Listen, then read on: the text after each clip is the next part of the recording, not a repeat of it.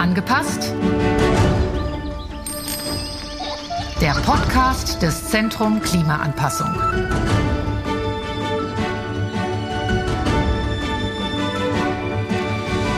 Die Veränderungen der Natur durch den Menschen haben ein ja gefährliches Ausmaß angenommen. Die Lebensbedingungen für viele Tier- und Pflanzenarten verschlechtern sich. Verschärft wird das Problem durch die Klimakrise. Zahlreiche Ökosysteme werden durch zum Beispiel steigende Temperaturen und die Zunahme von Dürren oder Starkregen und Überschwemmungen bedroht.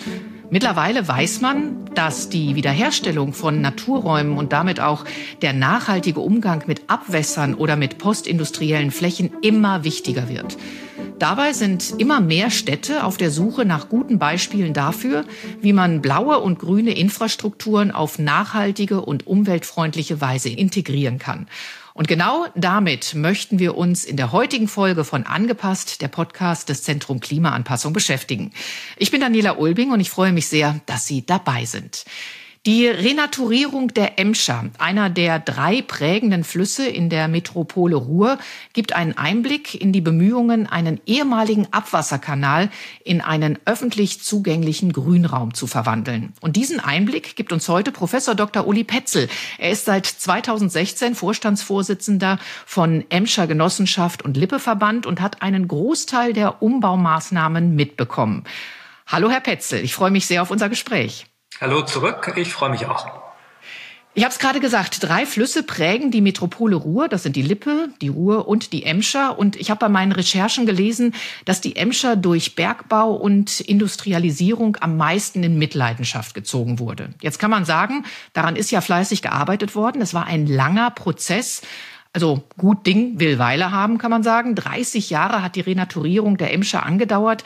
Ende 2021 ist das Projekt dann fertiggestellt worden. Können Sie uns einige Hintergrundinformationen zu der Emscher geben? Warum kam es 1991 zum Beschluss des Emscher Umbaus? Sehr gerne. Ich gehe zurück ins 19. Jahrhundert, als Kohle und Stahl und die Industrialisierung im Westen Deutschlands aufkamen und sich die Industrieunternehmen, die Bergwerksunternehmen, die Stahlindustrie fragte, wie kann man äh, unterirdisch Kohle fördern und dann oberirdisch Stahl brennen. Und genau an dieser Stelle setzt die Geschichte auch des Themas Abwasser ein. Die Emscher, der zentrale Fluss des Ruhrgebiets, äh, genau in der Mitte gelegen, von Osten nach Westen fließend, war der Fluss, wo sich dann die industriellen Abwässer, die menschlichen Abwässer äh, sammelten. Und da es ein sehr flacher Fluss ist, der äh, immer schon ein, ein, ein typisches Flachlandgewässer war, gab es immer auch die Problemlagen mit äh, Überflutungen. Und das war am Ende eine hygienische Situation, die nicht mehr auszuhalten war. Es gab verschiedene Anläufe, sie in den Griff zu bekommen. Und der preußische Landtag musste schlussendlich im Dezember 1899 einen Wasserverband gründen, die Emscher Genossenschaft, wo dann Kommunen, Industrie und Bergbau Zwangsmitglieder wurden, mit dem klaren Auftrag, nach genossenschaftlichen Prinzipien äh, eine gesundheitliche Krise im Ruhrgebiet abzuwenden und die Voraussetzungen dafür zu schaffen, dass es mit der Industrialisierung weitergehen konnte. Der Beschluss sah dann vor, es gab den berühmten Mittelhoff-Plan, der dann dazu führte, dass man die Emscher und ihre Nebenläufe, also knapp 400 Kilometer Flusslauf, zu offenen Abwasserkanälen umbaut, indem man Betonsohlschalen mit V-Profil einsetzt und das Abwasser möglichst schnell Richtung Rhein und dann Richtung äh, Nordsee äh, schafft. Das war der Plan, der wurde angegangen. In den 20er Jahren wurde die erste Kläranlage in Bottrop gebaut so dass man Schritt für Schritt sich auch auf den Weg der Abwasserreinigung machte. Dieses System ist bis in die 80er Jahre hinein sehr erfolgreich, sehr kostengünstig betrieben worden, aber natürlich mit dem Nachteil, dass die Menschen auch teilweise direkt an den offenen Abwasserkanälen wohnten. Das heißt an den sogenannten Köttelbecken. Und Sie können sich vorstellen, dass das gerade im Sommer zu einer enormen Geruchsbelästigung geführt hat. Soweit so gut. Ende der 80er Jahre haben die Bergsenkungen nachgelassen. Und das ist eine ganz wichtige Voraussetzung gewesen. Denn man hätte sich auch fragen können, Warum baut man nicht schon im 19. Jahrhundert, wie in anderen großen Städten, Kanäle? Das konnte man nicht machen, weil die Bergsenkungen so stark waren, dass diese Kanäle nicht gehalten hätten. Und deshalb hat man die oberirdische Lösung durchgeführt. Ende der 80er Jahre durch die Nordwanderung des Bergbaus haben die Bergsenkungen nachgelassen und wir reden über Bergsenkungen auf rund 842 Quadratkilometern. Das heißt, wir haben große Flächen des Ruhrgebiets, die Polderflächen sind, wo also die normale Fließrichtung von Gewässern hm, gestört sind. Und wir haben es mit Bergsenkungen von 8 bis 28 Metern zu tun. Und das bedeutet, dass wir eine ganz herausragende Herausforderung haben, wie man mit dieser wasserwirtschaftlichen Situation auch umgeht. Viele Pumpwerke zeugen bis heute und in alle Ewigkeit davon, wie man mit diesen Ewigkeitslasten umzugehen hat. Ende der 80er Jahre gab es die Idee einer internationalen Bauausstellung im Ruhrgebiet, die IBA Emscher Park. Der damalige Städtebauminister Christoph Zöpel und sein Abteilungsleiter Karl Ganser kamen auf diese Idee, setzten sie um und in diesem Zuge sollte auch die Renaturierung der Emscher stattfinden. Und dann hat man Ende der 80er Jahre, Anfang der 90er Jahre den ersten Plan gemacht und man hat dann 1992 mit dem ersten Spatenstich begonnen, 1991 den Beschluss gefasst und hat gesagt, 30 Jahre dürft ihr bauen. Ihr müsst das hinbekommen. Das Ganze darf 9,2 Milliarden D-Mark kosten, 4,6 Milliarden Euro. Und jetzt legt mal los. Und dann hat die Emscher Genossenschaft losgelegt, hat die ganze Region losgelegt. Und wir haben dann nach genau 30 Jahren, also im Zeitplan, 436 Kilometer Kanäle gebaut.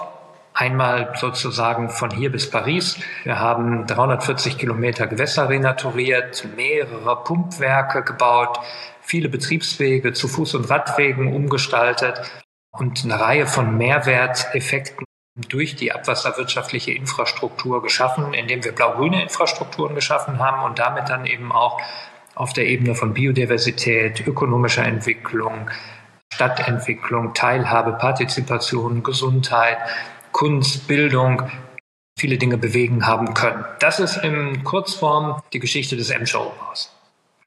Also die ist auch in Kurzform sehr, sehr interessant und spannend. Also kann man ganz sicherlich auch nochmal ausgiebig nachlesen und Respekt auf jeden Fall, dass sie im Zeitplan geblieben sind. Also das äh, ist ja nicht oft der Fall, dass man tatsächlich einen Zeitplan vorgegeben bekommt und dann auch noch von 30 Jahren und man bleibt da drin. Also es ist definitiv ein langer Prozess, es ist ein aufwendiger Prozess. Äh, ich, ich frage jetzt mal, lohnt sich denn tatsächlich dann so ein Aufwand? Sie haben ja schon einige Sachen angesprochen, die Sie dann auch gerade für die Bevölkerung sowohl zum Schutz, Anpassung an die Klimafolgen, aber auch eben für die Bevölkerung Bevölkerung an sich gemacht haben. Lohnt sich so ein langwieriger, teurer Prozess? Ja, und wir sind ja auch fast im Kostenplan geblieben, muss man auch sagen. Statt der 4,6 Milliarden Euro sind es am Ende 5,5 Milliarden Euro geworden. Wenn man bedenkt, 30 Jahre, mehrere Mehrwertsteuererhöhungen, verschiedene Planänderungen, höhere Anforderungen der Europäischen Union, dann ist das ein sehr gutes Ergebnis. Es lohnt sich auf vielerlei Ebenen. Wenn man sich alleine ökonomisch anguckt, die TU Dortmund hat eine entsprechende Studie veröffentlicht. Der Imscher Umbau hat einen ökonomischen Gesamtimpuls von 13,2 Milliarden Euro in der Region ausgelöst. Wir haben es mit einer Situation zu tun, wo 44.000 Arbeitsplätze geschaffen bzw. gesichert wurden in der Baubranche in vielen benachbarten Bereichen, bei Ingenieurbüros und, und, und. Im Bereich der Biodiversität haben wir eine Situation, wo die Artenvielfalt sich an den renaturierten Bereichen umhaft steigert. Im Bereich der Dortmunder renaturierten Emscher gibt es inzwischen rote Listearten, die wieder zurückgekommen sind. Also der Kiebitz, die Blauflügelprachtlibelle. Wir haben vom Eisvogel bis zu Muscheln, Schnecken, Krebse inzwischen wieder einen bunten Besatz. Wir haben sogar den ersten Biber wieder an der Emscher gefunden. Also Sie, Sie merken einfach, es, es geht sehr schnell, die Natur holt sich äh, alles zurück und das Ganze hat auch sehr positive Auswirkungen natürlich auf die Menschen, weil wir es da zu tun haben dann mit einer Situation, wo viele, viele Bürgerinnen und Bürger diese blau, blau-grünen Infrastrukturen nutzen, spazieren gehen, sich aufent und sie auch annehmen und auch schützen. Und wir versuchen das eben auch mit Kunstprojekten, mit Bildungsprojekten, mit Mitmachprojekten zu unterstützen, dass die neu geschaffenen Strukturen auch von der Bevölkerung richtig gut angenommen werden. Sie haben gerade schon einige Sachen angesprochen. Mich würde tatsächlich interessieren, was sind denn so die Hauptziele des Emscher Umbauprojektes gewesen, beziehungsweise noch immer, und wie passen die zu den Anpassungsstrategien der umliegenden Städte oder auch eventuell der Anpassungspolitik des Landes NRW? Ursprünglich war der Emscher Umbau ein abwasserwirtschaftliches ähm, Projekt, ähm, wo die Abwasserfrage so gelöst werden sollte wie in jeder guten Metropole. Mit einem vernünftigen Kanalsystem, mit Pumpwerken und mit guten Kläranlagen. Und die Kläranlagen wurden kräftig ausgebaut. Wir werden jetzt in Dortmund-Deusen die Kläranlage, die für die ersten 35 Kilometer des Emscherlaufs verantwortlich ist, weil geklärtes äh, Abwasser in den Fluss geht, eine vierte Reinigungsstufe in Betrieb nehmen. Das bedeutet dann, dass auch Spurenstoffe von Medikamenten herausgefiltert sind und wir auch, was die Gewässerqualität angeht, die Anforderungen der Wasserrahmenrichtlinie versuchen zu erreichen. Im Laufe der Jahre haben alle Beteiligten, sowohl Städte, Kommunen, Industrie, wie aber auch wir als Haus begriffen, dass der Emscher Umbau weit mehr ist als ein rein wasserwirtschaftliches Projekt. Es ist eben auch ein Projekt, das Mehrwerte auf unterschiedlichen Ebenen für die ganze Region bringt und eben auch beim großen Thema Klimawandel, Klimaanpassung. Und dort haben wir mit den Emscher Kommunen vereinbart, dass wir uns hier zusammenschließen müssen. Wir haben vor zehn Jahren die Zukunftsinitiative Wasser in der Stadt von morgen gegründet. Die heißt inzwischen Zukunftsinitiative Klimawerk und dort versuchen wir einen regionalen Klimaanpassungsplan vorzubereiten, der 25 Prozent Abkopplung vorsieht, sodass Regenwasser in der Stadt zurückgehalten wird, genutzt wird, natürlich versickern kann, den Grundwasserkörper stärkt, beziehungsweise zur natürlichen Vorflut geleitet wird und gleichzeitig die Verdunstungsrate in den zugepflasterten Innenstädten auch um 10 Prozent gesteigert werden kann, damit wir ein besseres Mikroklima äh, haben. Es ist ja allgemein bekannt, dass die Temperaturen im Sommer in den gepflasterten Innenstädten bis zu 10 Grad höher sind als in den Vororten. Das machen wir. Wir haben dafür eine ganze Reihe von praktischen Initiativen gestartet. Jede Emscher Kommune hat einen eigenen Stadtkoordinator, der sich um das Thema kümmert. Es gibt Netzwerke, wo zu verschiedenen Themen Absprachen stattfinden. Wir haben einmal im Jahr ein Expertennetzwerk aus allen beteiligten Verwaltungen und Fachämtern, also vom Grünflächenamt und die Bauordnung, Stadtplanung, die Entwässerung, alle, die mit dem Thema Wasser zu tun haben, kommen einmal im Jahr zusammen. Es treffen sich 300, 350 Kolleginnen und Kollegen, die gemeinsam nach Best Practice Beispielen, nach Vernetzung, nach Absprachen suchen. Die Baudezernenten und Umweltdezernenten kümmern sich gemeinsam um die Themen und wir als Emscher Genossenschaften konnten gemeinsam mit den anderen Wasserverbänden im Ruhrgebiet dafür sorgen, dass das Land Nordrhein-Westfalen im Rahmen seiner Klimaanpassungsstrategie ein großes Programm auflegt, Klimaresilienz Region mit internationaler Strahlkraft, CRIS. Und das sorgt dafür, dass wir bis 2030 eine Viertelmilliarde Euro zur Verfügung haben, um Klimaanpassungsmaßnahmen im Ruhrgebiet durchzuführen. Das heißt dann Abkopplung, Gründach, Grünfassade, Baumregolen, äh, Wege zum Wasser, multifunktionale Flächennutzung, all das wird gefördert. Für die Privaten bis zu 90 Prozent Förderung und für die Kommunalen sogar 100 Prozent Förderung. Mhm. Also das heißt, es ist schon ein ziemlich großes Netzwerk, was vorhanden sein muss, um wirklich auch genau so ein Projekt durchzuziehen, beziehungsweise auch langfristig zu bearbeiten. Denn ich kann mir vorstellen, auch wenn der Prozess jetzt abgeschlossen ist, es muss ja immer wieder angepasst werden oder Anpassungen vorgenommen werden. Es muss beobachtet werden. Wie, wie macht man das? Wie passt man an? Was passt man an? Wie beobachtet man? Stichwort additives Management. Ich glaube, zunächst geht es erstmal darum, eine Bestandsanalyse zu machen. Ähm, wie sieht es eigentlich aus? Welche Herausforderungen haben wir? Und wir haben das im, im Ruhrgebiet sehr gemeinschaftlich und klar formuliert. Wir haben durch die gute grüne Infrastruktur, die wir haben, wir haben in den allermeisten Städten im Ruhrgebiet über 50 Prozent grüne, unbebaute Fläche. Eine gute Ausgangsvoraussetzung. Wir haben die Nord-Süd-Grünzüge seit vielen, vielen Jahrzehnten die Frischluftschneisen sind. Und wir können nun über die blau-grünen Infrastrukturen, die ja auch in Nord-Süd-Richtung äh, verlaufen, weitere Infrastrukturen, die wir dazu nehmen können. Wir können auf die Lage der Biodiversität eingehen und wir können dann sagen, dass wir unsere Maßnahmen vor allen Dingen auf die Ballungszentren, also sei es jetzt auf die der großen Städte, genauso wie der kleinen Städte, der Stadtteilzentren richten, um dort tätig zu werden, mit dem klaren Fokus auf Wasser und Hitze. Es gibt also auch einen regionalen Hitzeaktionsplan. Wir versuchen darüber dann alle Voraussetzungen zu schaffen, um im Bereich der Biodiversität dann auch gute Ergebnisse zu erzielen. Wir haben eine eigene Initiative noch gegründet zur regenerativen Bodenbewirtschaftung.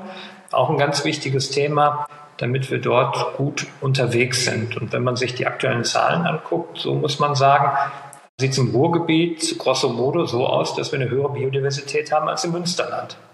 Ja, also das, das sind ja, das sind ja schon mal diese Erfolge, die man, die man hervorheben und herausheben kann. Jetzt hatte ich ja eingangs gesagt, es gibt ganz sicherlich viele Städte, die genau diese blau-grüne Infrastruktur und gerade auch eben die Renaturierung, wenn es die Möglichkeit gibt, anstreben. Was können Sie denn sagen, was können Sie denn raten oder beziehungsweise sagen, welche größten Herausforderungen muss man sich im Rahmen einer Renaturierung stellen? Ich glaube, dass alles am Ende keine Frage des Geldes ist. Es ist eher eine Frage der Governance und dann der konkreten Organisation. Wir scheitern in Deutschland an vielen Stellen daran, dass überkommunale Themen, die nur überkommunal lösbar sind, von kommunalen Akteuren versucht werden zu lösen. Und wir brauchen an vielen Stellen auch Akteure, die dann überkommunal tätig sind. Ich will in meiner Eigenschaft als ehrenamtlicher Präsident der deutschen Wasserwirtschaft, der DWA, ein Beispiel bringen. Sie sehen, dass wir in Nordrhein-Westfalen Wasserverbände haben, die immer für ein Flusseinzugsgebiet zuständig sind und es aus einer Hand bewirtschaften. Diese Situation haben wir in den anderen Bundesländern meist nicht oder ganz überwiegend nicht. Und das bedeutet, dass jede kleine Kommune, auch wenn sie gar nicht die Fachkompetenz hat und die Fachkräfte gewinnen kann, für ein kleines Element einer Gewässerrenaturierung oder der Gewässerunterhaltung, des Hochwasserschutzes zuständig ist, man aber eigentlich einen Fluss nur in seiner Gänze bewirtschaften kann oder in sinnvollen größeren Teilabschnitten. Und das ist auf der Ebene der Governance die erste Herausforderung. Wir brauchen also auch Organisationseinheiten, die sich überkommunal in der richtigen Größenordnung darum kümmern. Und dann auf der zweiten Ebene ist es dann ganz wichtig, dass die Organisationen, die das tun, immer Planung, Bau und Betrieb in einer Hand haben. Das ist bei Infrastrukturprojekten aus meiner Sicht die größte Lehre des Emscher-Umbaus. Wir erleben immer da, wo das getrennt ist. Große Probleme, Schnittstellen, Problematiken. Und da müssen wir sagen, es ist extrem wichtig, das genau so und nicht anders zu tun. Jetzt ist ja das Projekt, was so lange gedauert hat und was ja auch eine ziemlich lange Vorgeschichte hat, Sie haben es ja eingangs erwähnt, das muss ja auch langfristige Vorteile haben. Welche langfristigen Vorteile sind denn mit dieser Renaturierung der Emscher verbunden? Gibt es weitere Pläne?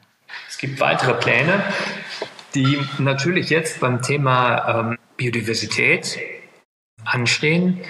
Da müssen wir natürlich weitermachen und genau auch beobachten, ob nach 120 Jahren der Fischaufstieg in die Emscher und bis in die äh, Oberläufe auch gelingt. Wir haben ja nach Wasserrahmenrichtlinie die Durchgängigkeit der Gewässer auch zu gewährleisten. Wir haben natürlich in den nächsten Jahren das Thema Hochwasserschutz vor uns, wo der Klimawandel uns dazu zwingen wird, die bisherigen Schutzziele deutlich zu erhöhen. Das heißt, wir werden also auch im Bereich von Klimawandel deutlich Hochwasserschutz deutlich mehr machen müssen. Das Thema Klimaanpassung habe ich gerade erwähnt. Das sind drei große Beispiele, wo wir äh, tätig sind und wo wir versuchen, unseren unsere Möglichkeiten einzubringen und gemeinsam immer mit den Städten tätig zu sein. Wenn ich jetzt so frage, wie sieht denn Ihre Vision aus, beziehungsweise die Vision der Emscher in 20 Jahren? Was wünschen Sie sich, beziehungsweise was können Sie sich vorstellen? Woran arbeiten Sie in 20 Jahren? Was ist dann mit der Emscher, den Leuten, dem, der Bevölkerung, die dort drumherum wohnt und natürlich auch mit der Natur? Mein Traum wäre es, dass wir natürlich die alte Idee der Emscher Strände und des Badens in der Emscher wieder hinbekommen könnten. Das wäre ein echter Traum. Wir haben dazu eine Reihe von Hürden zu überwinden, aber träumen, das sollte man dürfen.